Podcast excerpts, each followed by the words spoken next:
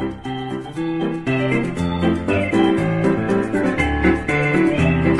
离心机，IT 离心机，一起来关注科技热点。中国空气动力研究与发展中心今天完成飞机模拟冰型国外对比实验，向成为具有国际标准的大型结冰风洞迈出关键一步。结冰风洞是一种性能复杂的大型特种风洞，主要用于解决飞行器在飞行过程中的结冰机理与防护问题。而这次试验是将 ARJ 飞机机翼部段模型在结冰风洞进行试验。并且将试验结果与同一模型在意大利结冰风洞相同试验条件下的试验结果进行对比，目的呢在于分析我国三米乘两米结冰风洞与国际标准的大型风洞在试验能力上的相关性和差异，以更好的评估我国结冰风洞的准确度和可靠性。南海深部计划指导专家组组长八十二岁高龄的汪品先院士。近日结束西沙深潜航次的科考任务，回到上海。今天下午，他出现在同济大学海洋学院，跟媒体分享了这次的收获。详细情况，我们来听东莞记者雪梅的介绍。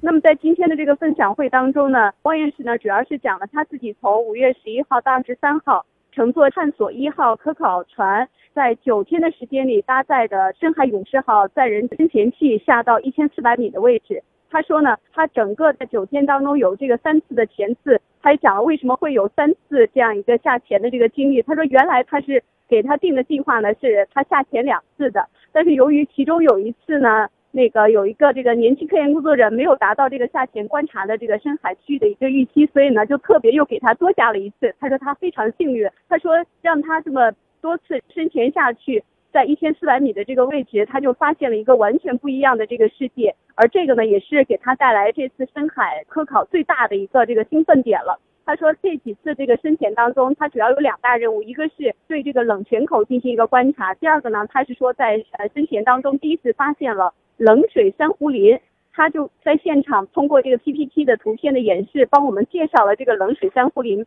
他说呢，这个冷水珊瑚林呢，在西沙海区一千多米的这个深海里看到了这个竹珊瑚，像竹子一样、竹节儿一样的这个珊瑚，大概有两米高的样子。然后你把它拉直了，大概有五六米之长。这是他第一次看到，他觉得和陆地上这种由珊瑚组成的这个园林不一样。他说，这种高大的竹珊瑚就像是树木一样，那低矮的这种像扇珊瑚。和海绵之类呢，又像灌木一样。那么这些珊瑚呢，珊瑚林组成以后呢，也给一些深海的一些游泳或者是爬行的一些海洋动物，包括章鱼、海星之类，提供了一个栖居地。他也说，每一次深潜结束以后，大概每次深潜要持续八个小时至少的一个时间，他都是觉得像呃来了一次这种爱丽丝梦游仙境这样的一个感觉。如果有机会的话，他还是愿意来做这样的一个呃深潜的这样一个航次的一个探索。那另外，他也提到，这次的南海深部计划呢，从一一年立项到现在是持续八年的时间。那今年呢，也是这次这个计划的一个收官之年。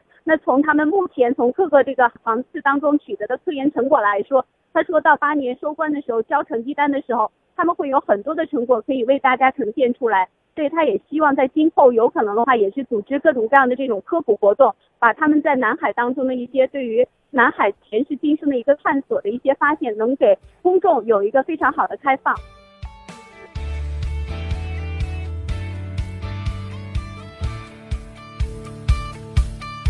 针对腾讯投资自媒体账号差评一事，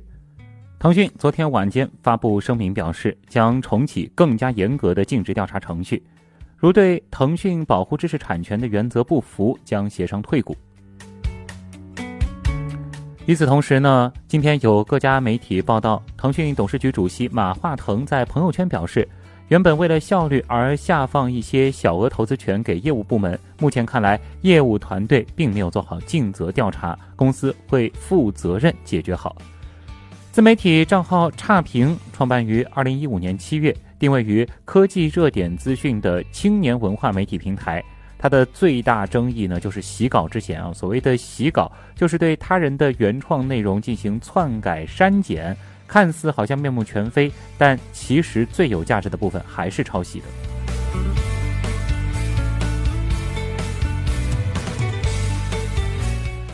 在昨天举行的2018腾讯云加未来峰会开发者专场上，腾讯云正式发布了鸿鹄计划。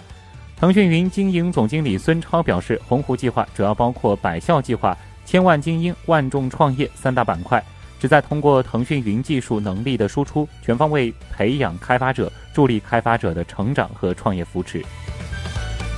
滴滴外卖日前宣布，将于六月一号在南京正式上线。这是滴滴外卖继无锡之后上线的第二座城市。与无锡忠诚骑手保底一万元、推荐骑手成功获三百元奖金的优厚条件相比，南京骑手的待遇呢是高峰期每单十五，首月冲单奖励最高可得八百。先注册的骑手可以优先选择热门商圈，并且优先上岗。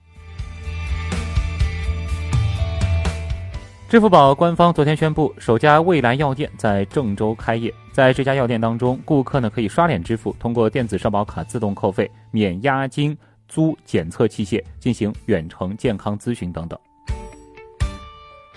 人工智能科技公司出门问问昨天推出 AI 语音芯片模组问星，这是中国市场首款已量产的 AI 语音芯片模组。据了解，这个产品集成了出门问问的麦克风阵列信号处理技术。语音交互 SDK 与可定制语义技能。美国联邦陪审团昨天裁定，三星电子因侵犯智能手机功能专利，应向苹果支付近五点三九亿美元的赔偿。裁定认定，三星侵犯了三项 iPhone 设计专利和两项 iPhone 实用专利。Uber 昨天宣布，将在巴黎建立一个先进技术中心。专注于公司雄心勃勃的飞行出租车项目，这也是 Uber 在北美地区以外的首个研发中心。Uber 称将在五年内花费两千万欧元建设所有后台技术，包括人工智能算法和空中交通管制系统，为全面的空中出租车服务提供必要支持。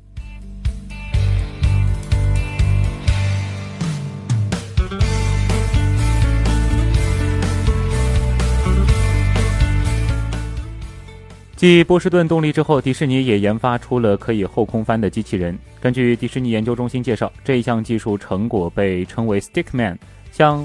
由三个棍子一样的部分连接而成，身长二点一米，整个过程模拟了杂技演员或是体操运动员空翻的过程。通过摆锤运动获得向前的动力之后呢，会脱离摆锤，然后在空中完成后空翻动作。最后舒展身体，平稳地落在指定地点。